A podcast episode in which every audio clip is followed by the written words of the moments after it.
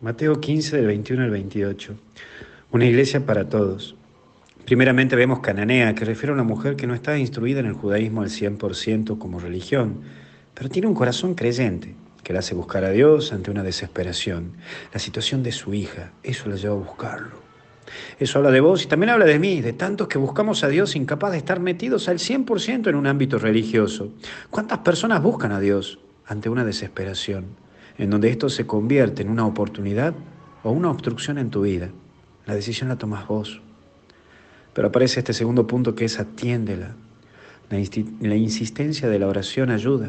El buscar a Dios día a día también ayuda. Por eso no bajé los brazos. Seguí perseverando en la oración para que Dios te escuche. No bajé los brazos cuando parece que no hay resultados.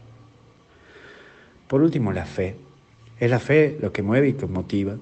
Y esto te recuerda que no debes nunca de perder la fe y animate a vivir la vida con fe.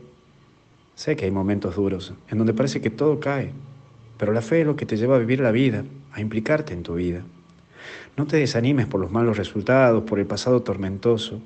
Mira para adelante, que hay un Dios que siempre te da una oportunidad.